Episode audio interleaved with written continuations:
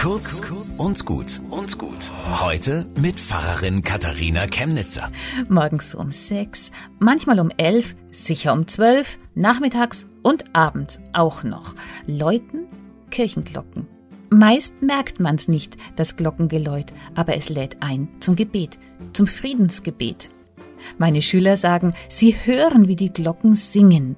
Friede, Friede, Liebe, Liebe, Hoffnung, Hoffnung.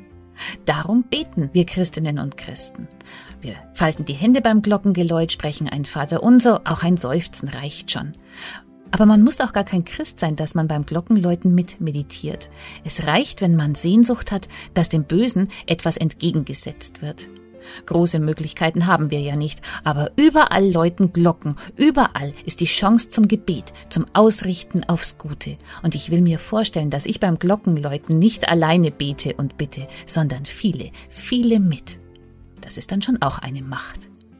Bis zum nächsten Mal.